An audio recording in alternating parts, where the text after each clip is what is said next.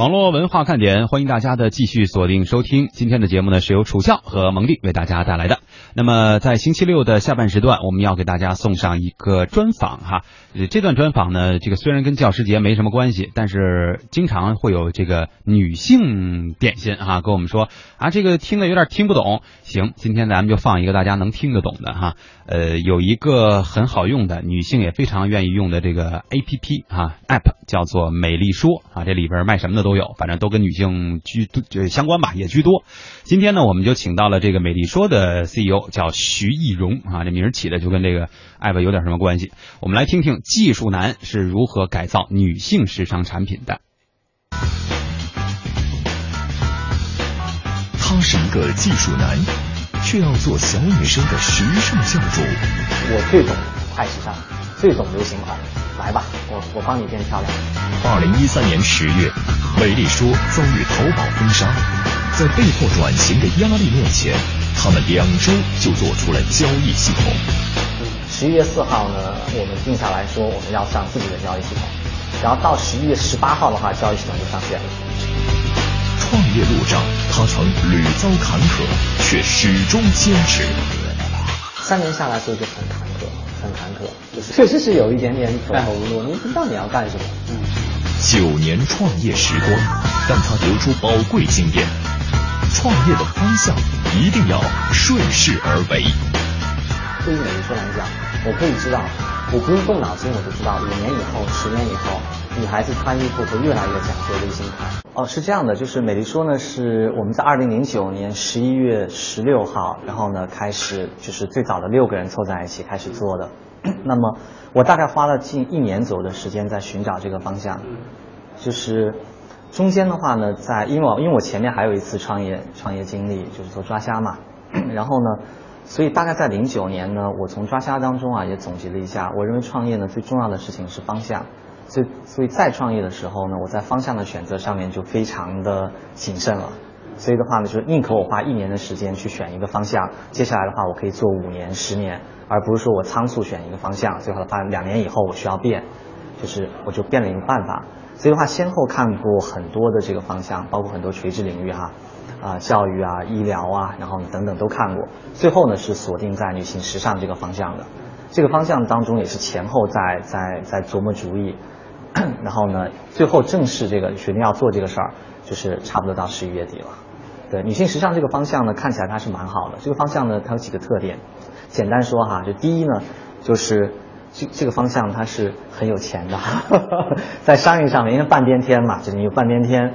然后呢，里边的话，女孩子又会又就经常是花费的主体，对吧？消费的主体，所以就有钱的。第二呢，当时也看到说，在在整个这个行业里边，就竞品哈，我们看到说呢，当时大部分女性时尚的网站基本上都停留在比较这个怎么讲，就是比较 老的形态上面。比方说，一种是垂直的女性时尚的门户，另外一种呢是这种 BBS。那么这些东西呢，它基本上都是十年前，就是二零两千年左右的时候，第一波互联网浪潮的时候，它的发明了。那么到二零一零年左右呢，它还在用。我们感觉到是说呢，这些东西可以在产品上面得到新有新的这个创造，然后把它做到更好，给用户更好的体验，就这样我可以拥有一片天地，重新塑造这个事情，打开它。嗯，零零九年做这个女性呢，是突然之间呢，还是一个，还是一个怎么怎么怎么样的这个？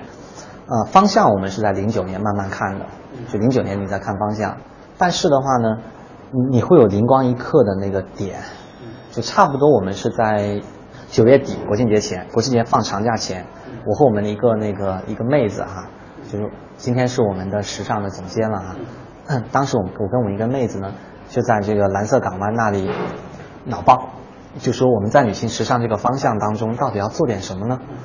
就脑爆，脑爆的时候呢，哎，突然间就产生一个灵光一现，就是哎，灵光一现。我我问他，我说，哎，你想不想看别人都在逛什么东西？哎，他说有意思，他想看。后来我说，那这样，我给你做一个浏览器的插件，一个浏览器的插件啊，然后安在你浏览器的侧栏当中呢，打开之后，你们你和你的朋友都登录了，你就可以看到他现在正在逛什么，他可以看到你现在正在逛什么，就是这样的话呢，大家一起逛。这个产品当时就叫一起逛，它是浏览器插件。我们当时这是灵光一现的东西，但它很好玩，就是很好玩。后来我们在第二个主意，我们还有第二个主意，就是做一个刚才讲过的，就做一个女性时尚的垂直微博。新浪微博很火嘛，但是我相信说，你看有一个需要女孩子有一个专门扎堆的地方，对吧？都在这儿的一个垂直的微博，然后我们把两个就第二个主意。后来做了大概有一个多月呢，我们的另外一个女孩，今天是我们的产品总监了哈。另外一个女孩，她在做设计图的时候，我惊喜的发现他把两个主意合在一起了，它变成了一个有力的产品，就这种感觉的。所以我们是在一一呃一零年的三月份上线。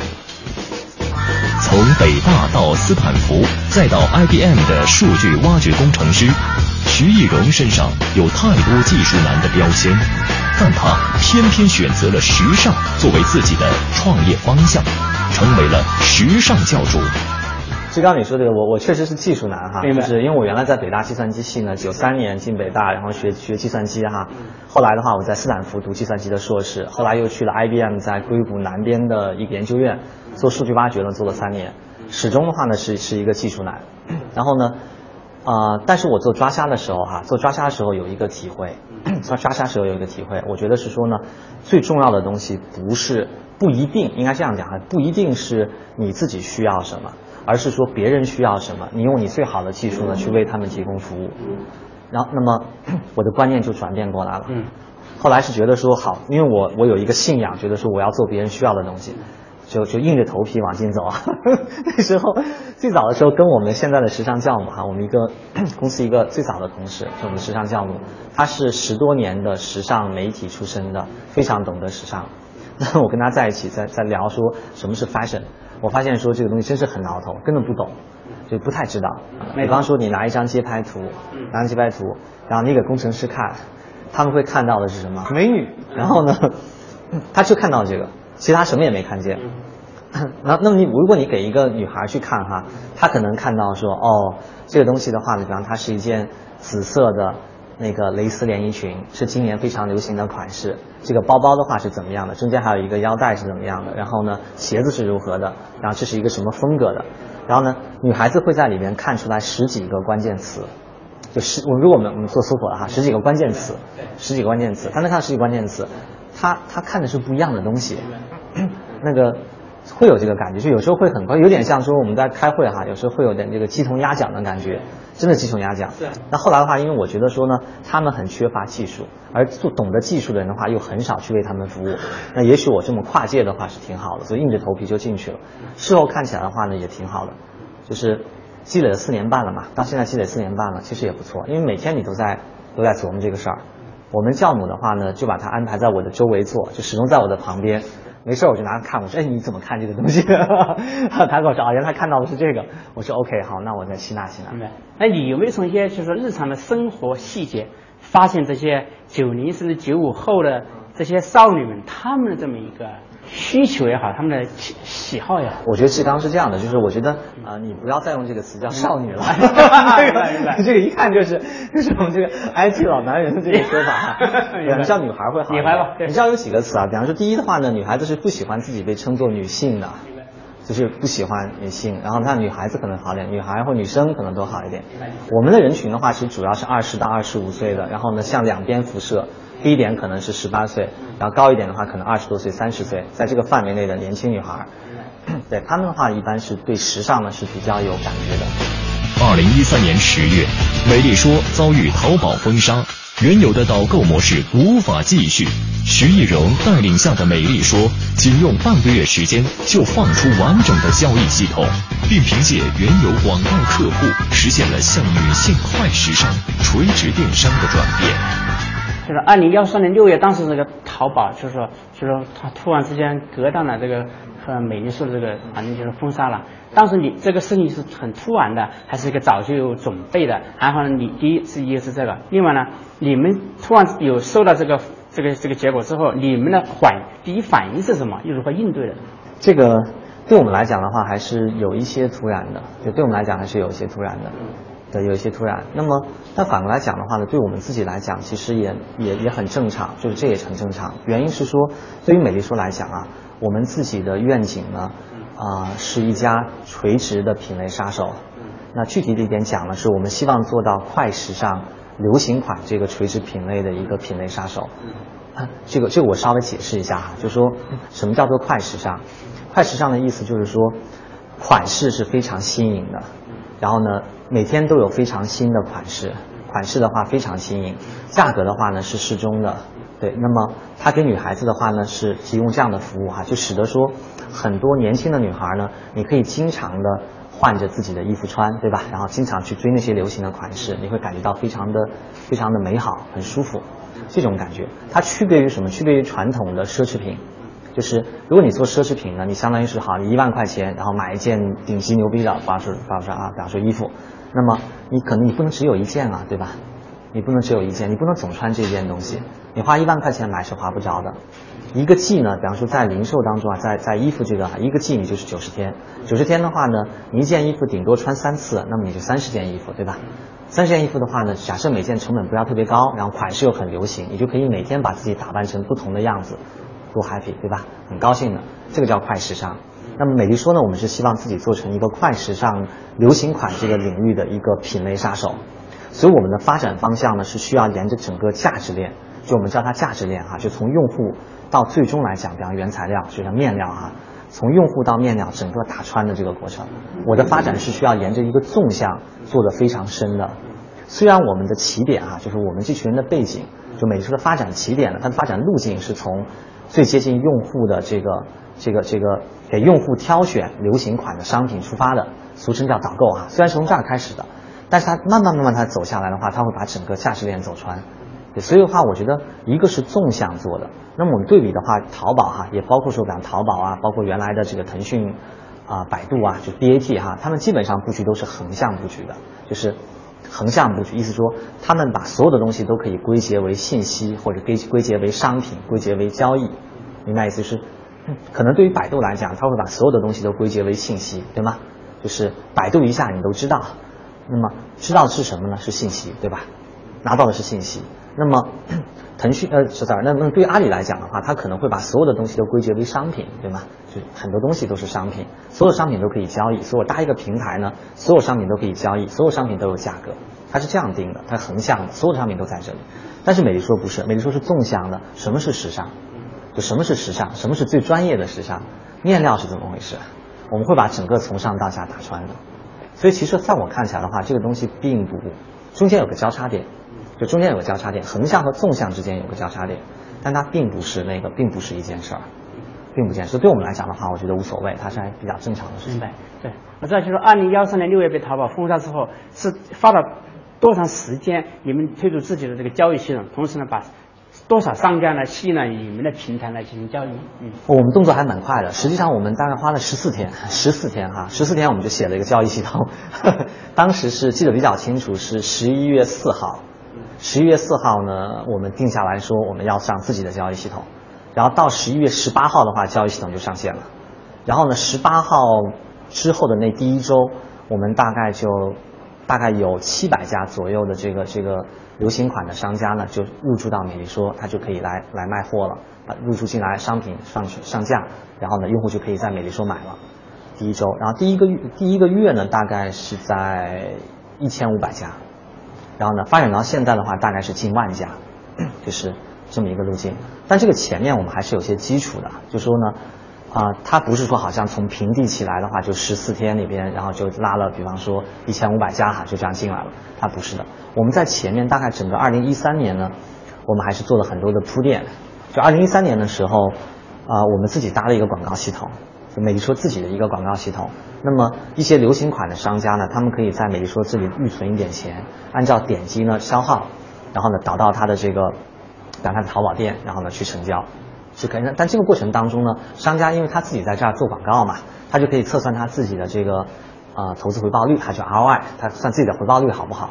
那么这个过程当中呢，商家觉得还是可以的。所以它就持续在这里，ROI 其实数字还不错，我们没有准确的数，但是这个商家的续费率是非常高的。当时我们商家的续费率近百分之九十，续费率很高，就表明说商家觉得这个东西的性价比是挺好的，他愿意持续做。但有种说话就是说，美丽说现在成了一个小淘宝，你怎样看这种说法？哦，我们不是小淘宝。OK，那就是不是小淘宝，因为就还是一句话，就就表达观点，就是说什么叫小淘宝？因为你注意啊，淘宝的话呢是大而全的，对吗？淘宝是大而全的，它的品类的话无所不包，对吗？面向的用户是男女老幼，所有的都有的，它是网上面最全的一个一个一个用户群体，对吗？都在淘宝买东西的。小淘宝的话呢，那可能这个含义哈，可能也是感觉到是说，哦，你是很多有很多的品类，只不过你规模的话呢比淘宝要小，这种东西是没有前途的，就这个是没前途的。有前途的东西是垂直，我我们不要更多的品类。美丽说到现在为止，过去四年半了，我们从来没有卖过零食，明白？美丽说从来没卖过零食。但你能看到说，一般来讲，你的正常思维是说啊，常规思维是你有一定用户群以后，你就开始什么都卖了，对吧？我卖点零食啊，卖电话卡呀，卖点什么东西都是女孩子需要的，对吗？但这个就变成小淘宝了。美丽说路子不是这样，它是非常垂直的、纵深的。我们就不卖电话卡，我们就不卖零食。专门卖流行款的衣服，而从衣服来讲的话呢，你的流行度不高，我们是不会让你进来的。就流行度不高，这样商家在入驻美丽说的时候，我们是有一个流行度的审核的。它的如果它流行度不够，它是不可以进来的。哎，这个流行度的审核是怎怎么要审核这个东西？反正我觉得有点很难把握，是这个这个它又不是这种量不能量化的，怎样的审核和把握？好，我我当时跟你有同样的问题。对，你看我说的 同样的问题就是。它是这样子，就是，呃，人工加机器的方法，这基本是人工加机器。那么什么人工呢？是这样的，就我们大概我们我们团队里边呢，有大概七十个吧，北服毕业的女孩子，就她们都是学服装设计的，服装设计、服装工艺的哈，都学这个的。她们从北服毕业的很多，然后呢来了以后的话呢，她们是在非常懂得什么款式是流行的。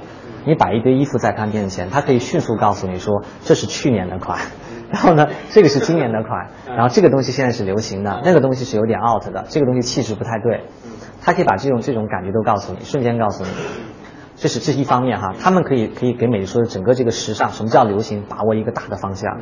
下面的话叫技术哈，第二部分是技术，技术是我们有我们有一批优秀的工程师，这些工程师的话呢，他们是用算法。来为我们上面的一百万个商品呢去排序的，就一百万个商品在排序。那么，因为你有一百万个商品，你不可能依靠这些妹子呢，那一个一个去排吧，对吧？你需要需要机器来做。那么，但是这个排序过程当中呢，这些工程师他们也是需要跟妹子结合的。我们有时候会把他们坐在一起哈，就是那个工程师和妹子坐在一起，那工程师就很幸福哈。然后呢？我们 也有不坐在一起的工程师，然后他们的愿望就是说我可以下去坐一会儿。那我说表现得好，表现得好，你就下去坐会儿。啊，明白？哎，对，你说你觉得现在这个美这个美女设计跟那些屌丝工程师他磨磨合怎么样呢？我觉得现在好很多啊，好很多，好很多。哦，是这样的，其实其实慢慢我们发现说我们的工程师也比以前更加的时尚。我跟你讲，我们有工程师，后来他在美丽说待的时间慢慢长哈，我慢慢发现说，我靠，他的穿着不一样了。呃，今年年会的时候特明显，我一看他，我说，哎，你怎么觉得不太一样了？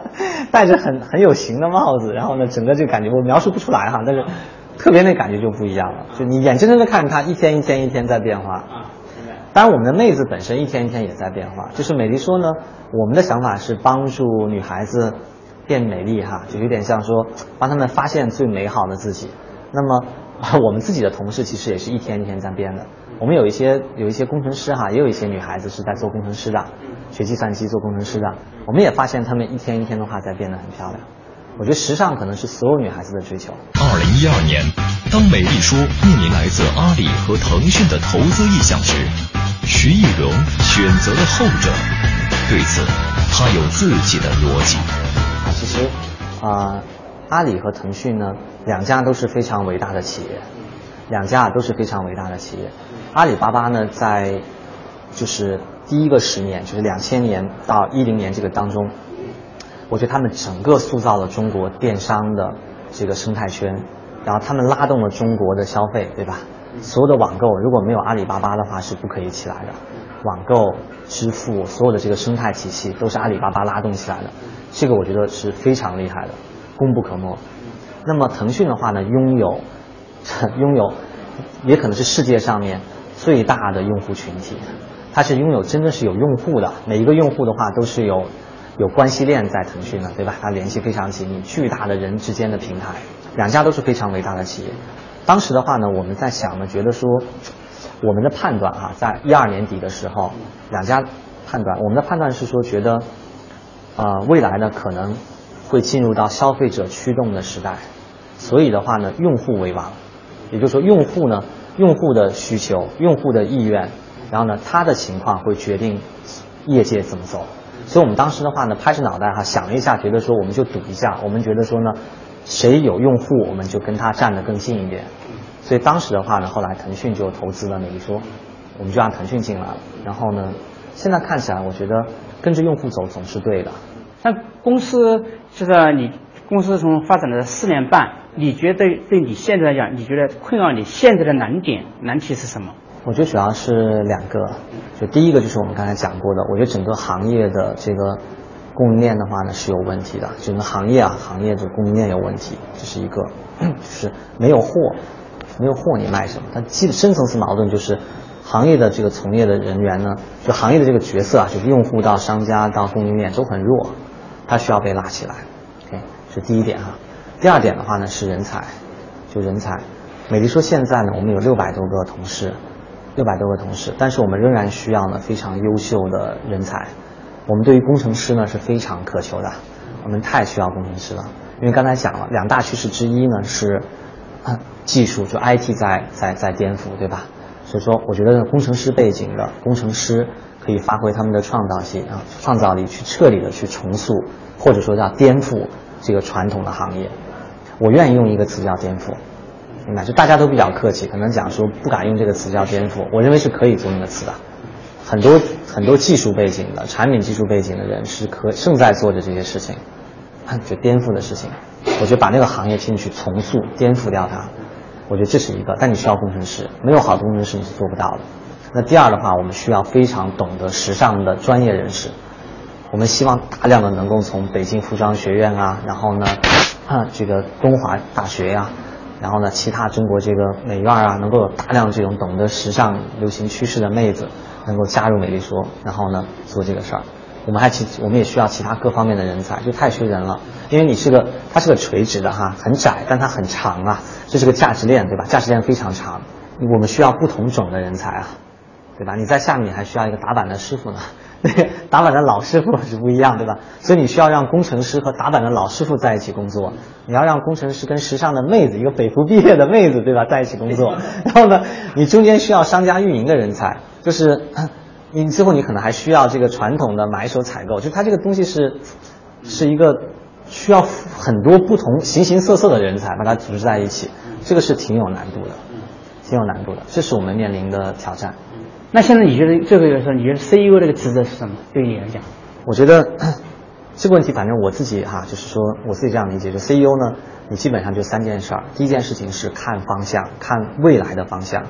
一个好的 CEO，他必须能够帮助整个团队在千丝万缕当中、千头万绪当中去找到那样一个点，再把那个点抓出来放大，那个点代表未来，对吧？鼓舞大家说要奔那个点去前进。所以这是第一，要看方向。方向错了，整个事情的话就没戏了，要方向打准。第二的话呢是说是找人，就寻找最优秀的人才，就花大概我认为这样的，就是我现在还还还不行，我希望我能够花更多的时间去寻找优秀的人才，找人才，对吧？找人才，然后告诉这些人才说为什么我们是有一个伟大的愿景的，对吧？为什么伟大的愿景？为什么这是一件你值得用 lifetime 去做的事情？对吧？第二点，第三点的话就是找钱，那个呃，俗称叫忽悠投资人，大家都搞过来，对吧？在外面到处是，在外面到处是吧？大家都搞过来，对吧？一起来下注，对吧？来赌这件事情，找资源，对吧？那公司虽然从四年半从从一个人十个人到现在六百人，那你觉得你在管理上遇到哪些问题？